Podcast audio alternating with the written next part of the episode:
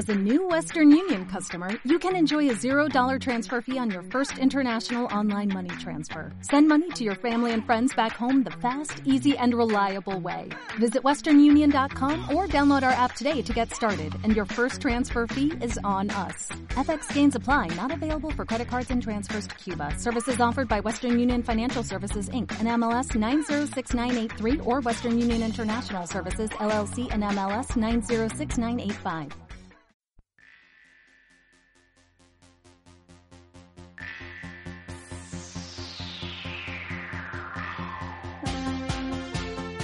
Saludos a todos y bienvenidos a Tómate un cuento.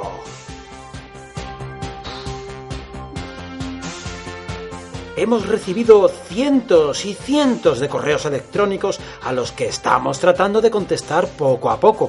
Pero escucha la música, escucha esta sintonía. Es la sintonía de Tómate un cuento. Una sintonía con fuerza y ritmo para el viernes noche, porque por fin el fin de semana ya está aquí. Si supierais que grabo esto los lunes. Hombre, don Patata, pase, pase. se puede, se puede. Pase, pase, por favor, don Patata, pase, pase. Buenas noches. Le veo muy contento. ¿Le ha tocado la lotería o algo? No, don Patata, es que por fin es viernes y podemos escuchar al menos un par de cuentos para amenizar la noche. Muy bien, muy bien. Muy bien que... Los cuentos, hombre. Póngalos ya, que estoy esperando.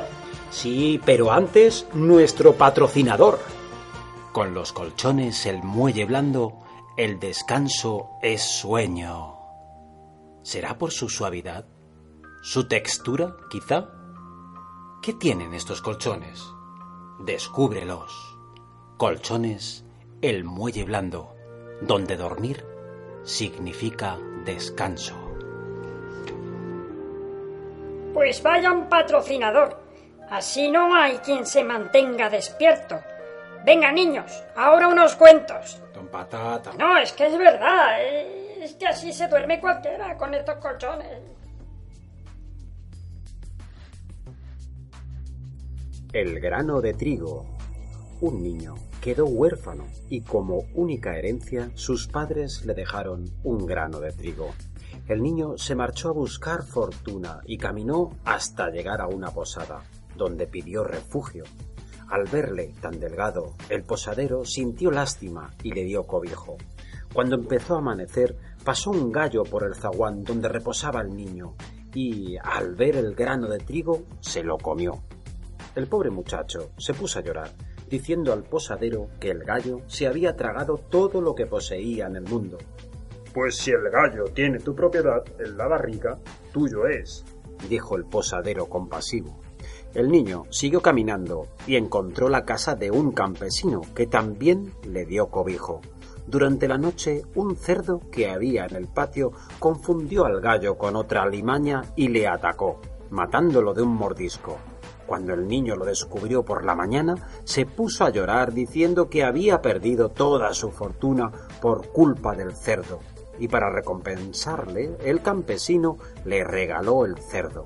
Siguió su camino y encontró una granja, donde un caballo le dio una coz al cerdo, dejándolo maltrecho. Y también, en esta ocasión, el dueño le regaló el caballo para consolarle. Así fue como un pobre niño huérfano llegó a ser caballero. Los niños y la bruja. Dos hermanitos, niño y niña, tenían un carácter bondadoso y obediente.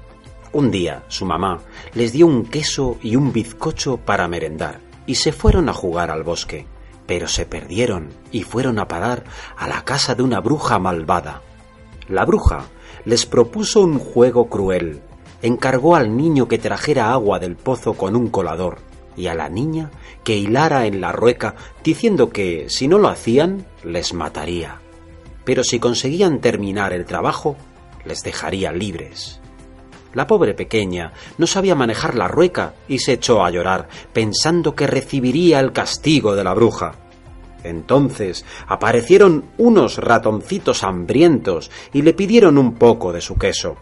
Cuando se lo dio, los ratoncitos hilaron por ella para agradecérselo, y así pudo terminar el trabajo. El niño, por su parte, intentó coger agua con el colador, pero no pudo, y también se puso a llorar. Pasaba por allí una bandada de golondrinas que le pidieron unas migas de su bizcocho. A cambio del favor, las golondrinas hicieron un fondo de barro como el de sus nidos para tapar los agujeros del colador y así él también pudo cumplir con su trabajo. De este modo, los niños se salvaron de la bruja y pudieron volver a casa con sus padres. El niño y el bandido redimido. Un matrimonio de campesinos murió tan pobre que su hijo tuvo que marcharse a buscar fortuna.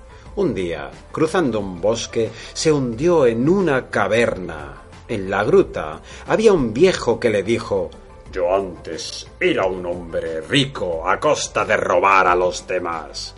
Un día una bruja me castigó condenándome a vivir bajo tierra hasta que alguien se ofreciera a morir en mi lugar. El niño, que no tenía nada que perder y no temía a la muerte, se compadeció de él y se ofreció a morir por el anciano. Como premio a su gesto generoso, la bruja deshizo el encantamiento y el viejo y el niño fueron devueltos a la superficie cargados de tesoros. Diamantina. Había una vez una mujer cuyo único deseo era tener un hijo, así que pidió ayuda a una hechicera. Esta le dio una semilla de cebada y la mujer la plantó y la cuidó con amor. Al cabo de unas semanas creció una preciosa flor con los pétalos aún cerrados que, al abrirse, dejaron ver una niña preciosa y diminuta. La niña era tan pequeña como el diamante de una sortija y por eso la llamaron Diamantina. La niña vivía feliz con su madre, pero desgraciadamente un malvado sapo ambicionaba su belleza para casarla con su hijo, y una noche la raptó y la dejó en mitad del estanque, sobre una hoja, para que no se pudiese escapar. Afortunadamente para Diamantina, unos peces se apiadaron de ella y la empujaron hasta la orilla. Ahora Diamantina estaba perdida y sola en el jardín, hasta que apareció un abejorro que, impresionado por su belleza, se la llevó y se la presentó al resto del enjambre con gran orgullo.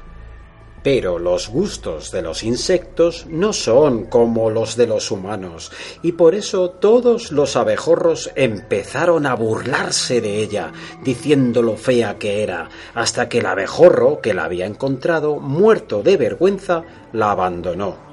Otra vez, Diamantina estaba sola y corría peligro de morir de frío, pero un amable ratón de campo la acogió en su madriguera.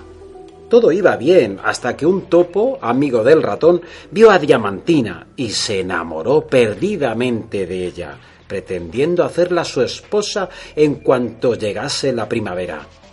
La niña no sabía cómo salir de aquel embrollo sin parecer desagradecida cuando se encontró con una golondrina que, piadosa, se la llevó volando a un extraño país donde todos los habitantes eran tan pequeños como ella y donde encontró a un diminuto joven que era mucho mejor marido que un sapo, un abejorro o un topo. Pinocho Grillo había llegado a casa del carpintero Gepeto, que estaba fabricando un niño de madera. Lo talló y lo pintó con tal maestría que parecía real, porque eso era lo que más deseaba Gepeto, un hijo. Por la noche apareció un hada que tocó al niño de madera con su varita mágica, otorgándole la vida y el nombre de Pinocho, y dando a Grillo el encargo de ser su conciencia. Al día siguiente, Gepeto mandó a Pinocho al colegio con los otros niños, pero por el camino se encontró a unos feriantes y decidió unirse a ellos, desoyendo los consejos de Grillo. Cuando acabó la función, enjaularon a Pinocho, que se puso a llorar. Entonces apareció el hada preguntando por qué estaba allí. Pero, avergonzado, Pinocho mintió, y entonces, por cada mentira, le creció un poco más la nariz.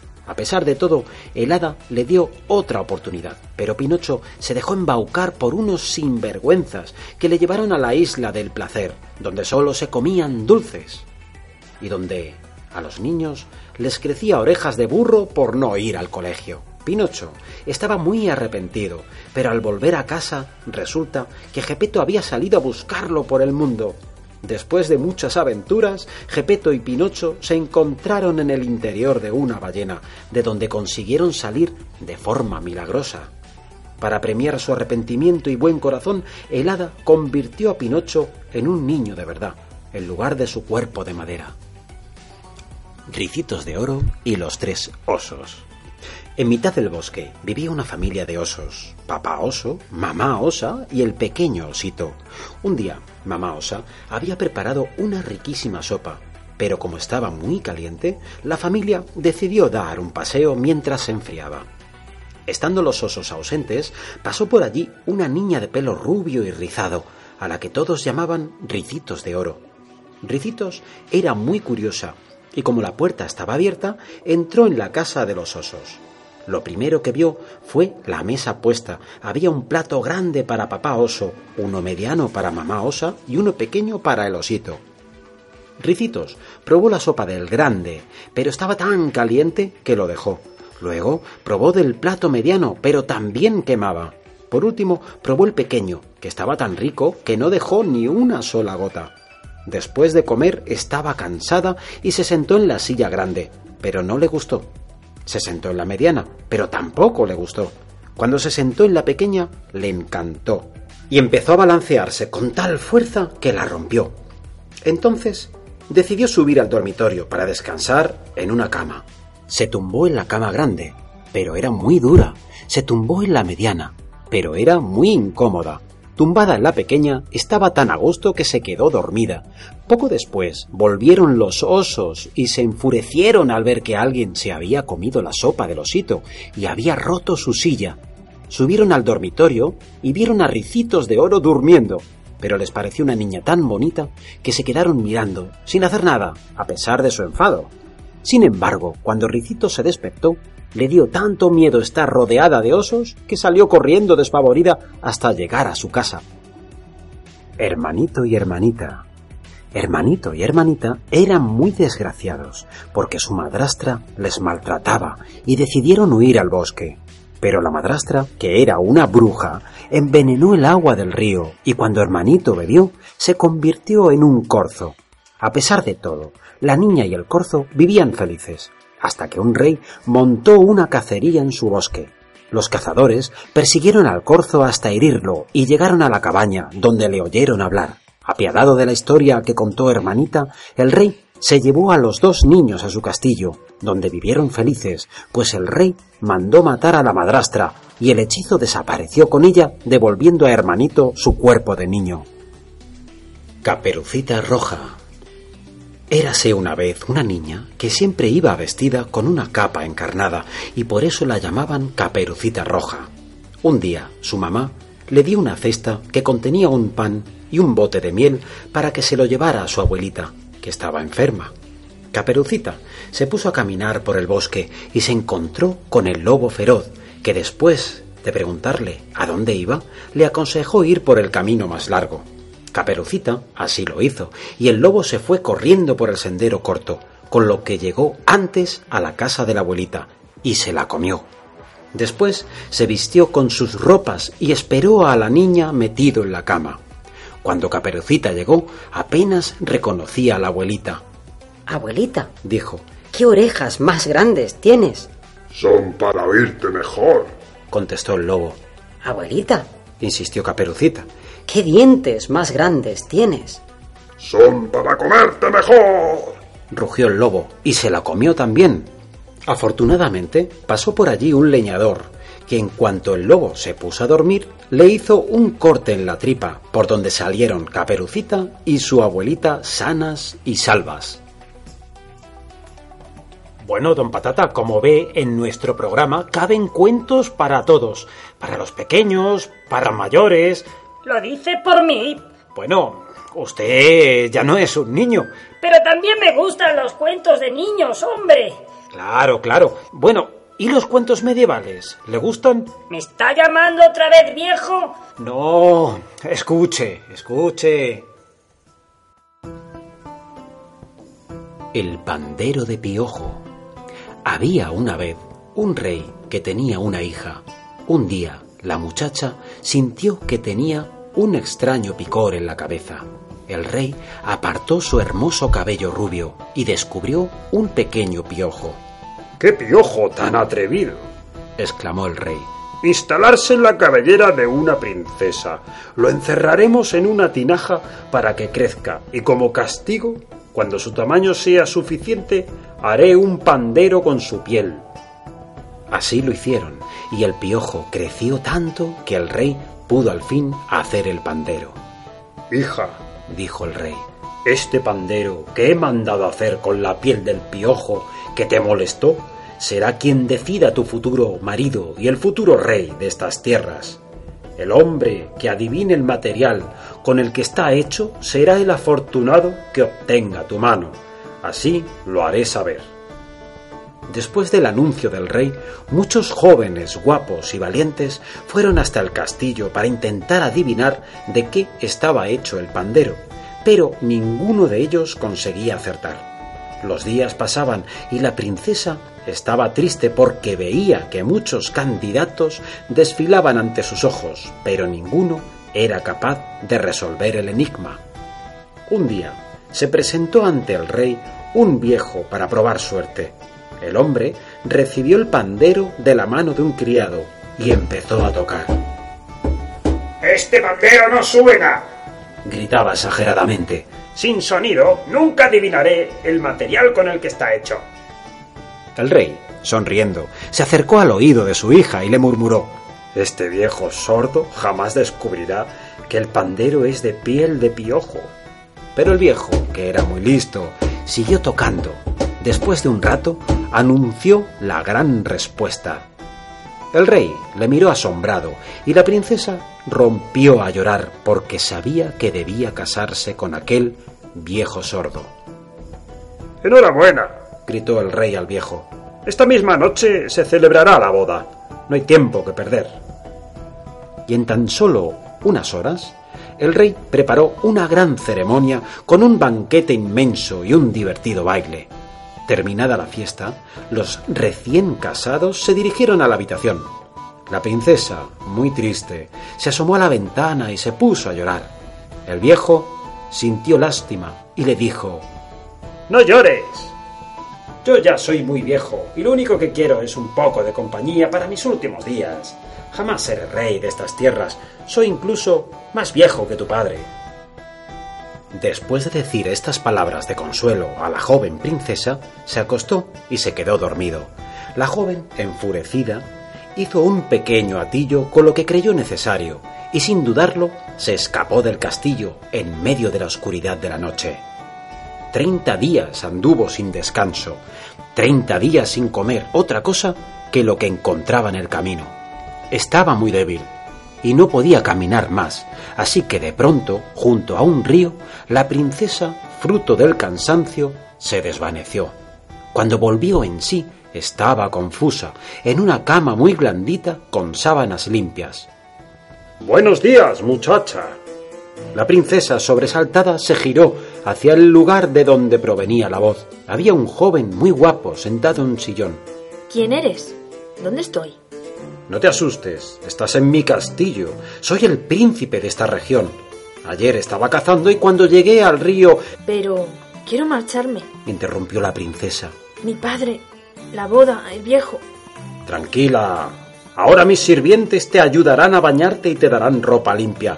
Después nos veremos en el comedor y tendremos tiempo para que me expliques todo lo que creas oportuno. Dicho esto, el apuesto príncipe salió de la habitación. La joven tomó un baño con jabones perfumados, se peinó su hermosa cabellera y se puso las ropas limpias que el príncipe le había proporcionado. Espléndida, bajó al comedor donde el príncipe esperaba ya su llegada. ¡Qué hermosa estás! Siéntate, por favor, y comamos algo. Muchas gracias por su amabilidad, dijo la princesa. Pero de veras que tengo que ir a mi casa. Me escapé hace ya muchos días y mi padre estará preocupado. Vaya, una muchacha rebelde, sonreía el príncipe. Dime, ¿quién es tu padre? Tu piel blanca y tus finas manos no son propias de la hija de un herrero o de una campesina. ¿De dónde procedes? Verá, Majestad, en realidad no soy una campesina. Soy la hija del rey de las tierras que están al otro lado de las colinas. ¿Cómo? ¿Una princesa? Exclamó sorprendido el príncipe. Discúlpame, por favor. Eh, yo no sabía. No, por favor, no se preocupe. Con ese aspecto que debía de tener, es normal que no pensara que soy la hija de un rey. Pero, ¿cómo es que te escapaste del castillo? preguntó el príncipe. Mi padre prometió cansarme con el hombre que adivinara de qué estaba hecho un pandero, con tan mala suerte que el afortunado fue un viejo sordo. Mi padre me susurró que no tuviera miedo, que un viejo sordo nunca sabría que el pandero estaba hecho de piel de piojo. Pero insospechadamente lo acertó, y esa misma tarde me tuve que casar con él. Por la noche, mientras lloraba asomada a la ventana, intentó consolarme, pero no quería estar con él, así que, aprovechando la oscuridad de la noche, me escapé de mi trágico destino. Cuarenta días anduve hasta que me desmayé, y hoy aparecí aquí. Pero, princesa, ¿cómo un viejo sordo puede acertar el sonido de un pandero sin escucharlo? ¿Y dices que te consoló mientras llorabas asomada a la ventana? ¿No es cierto? Entonces, si estabas asomada a la ventana, no podía verte llorar. ¿No es cierto? Sí, claro. Pero si sabía que estabas llorando, concluyó el príncipe, es porque podía escucharte. El viejo no es sordo, os ha engañado. Es más, su oído es tan fino que pudo escuchar a tu padre cuando te susurró aquellas palabras con lo que sabía de qué estaba hecho el pandero. Esa boda no es válida. Hay que anularlo todo. Mañana iremos al castillo de tu padre y le explicaremos todo. Y así lo hicieron. Pasaron un día muy agradable paseando por los jardines que rodeaban el castillo, montando a caballo y hablando de sus cosas. Al llegar la noche, regresaron al castillo para descansar, pero la luna llena ya les había iluminado con su luz especial. Toda la noche estuvieron pensando el uno en el otro. Por la mañana prepararon los caballos y emprendieron rumbo al castillo. Cabalgando a toda prisa sin descanso, por la noche llegaron a su destino. Guardia, dijo el príncipe, avisa al rey de que el príncipe vecino ha llegado en visita oficial. A los pocos segundos, la puerta del castillo se abría dejándoles paso. ¿Qué se te ofrece por aquí, muchacho? Hace mucho que nadie de tu familia venía a visitarme. He encontrado algo que creo que le gustará recuperar, dijo el príncipe. Se trata de su hija. ¿Qué sucede? replicó el rey. Se escapó hace ya más de un mes y no sabemos nada de ella. Está en el carruaje, pero no saldrá hasta que no anule la boda con el viejo. Pero eso es imposible, protestaba el rey. Di mi palabra y la boda tendrá que celebrarse. Sí, pero no con trampa. El viejo no es sordo y escuchó de su boca la propia respuesta al acertijo. Eso es imposible, decía incrédulo el rey. No lo es, interrumpió el viejo. Es verdad que no soy sordo, pero ahora ya nada se puede hacer. Ella es mi mujer y seré el nuevo rey en cuanto acabe contigo. ¡Guardias! alertó el rey. Arréstenlo y que pase el resto de su vida encerrado. Nadie se burla del rey, nadie amenaza a un rey, y como recompensa por tu ayuda, joven príncipe, la boda queda anulada, y como pago te entregaré aquello de mi reino que quieras poseer. Majestad, dijo tímido el rey, si no le importa, lo único que quiero de su reino es la mano de su hija. Lo he prometido y así lo cumplo. Cuando dispongáis se celebrará la boda. Hasta entonces podéis quedaros aquí. He dicho. La princesa salió corriendo del carro, llorando, esta vez de alegría, y abrazó a su padre. Después besó a su prometido. A los pocos días se casaron y la fiesta fue celebrada en toda la región. Los nuevos príncipes vivieron muy felices y tuvieron dos hijos, el mayor que heredó el reino de su abuelo y el menor que heredó el de su padre. Ambos reinos siempre estuvieron en paz y todos los años, en recuerdo del día de la boda, se celebraba una fiesta a la que estaban invitados todos los habitantes de las dos regiones.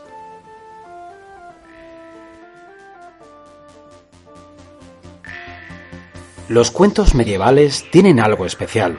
Es como si imagináramos un mundo de castillos, batallas, princesas, almenas y campos fértiles. Y es que, amigos, los cuentos a veces nos transforman.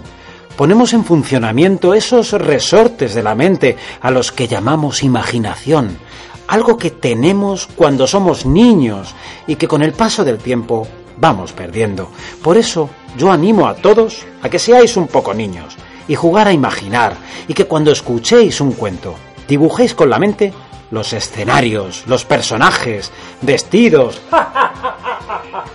¿De qué se ríe, don Patata?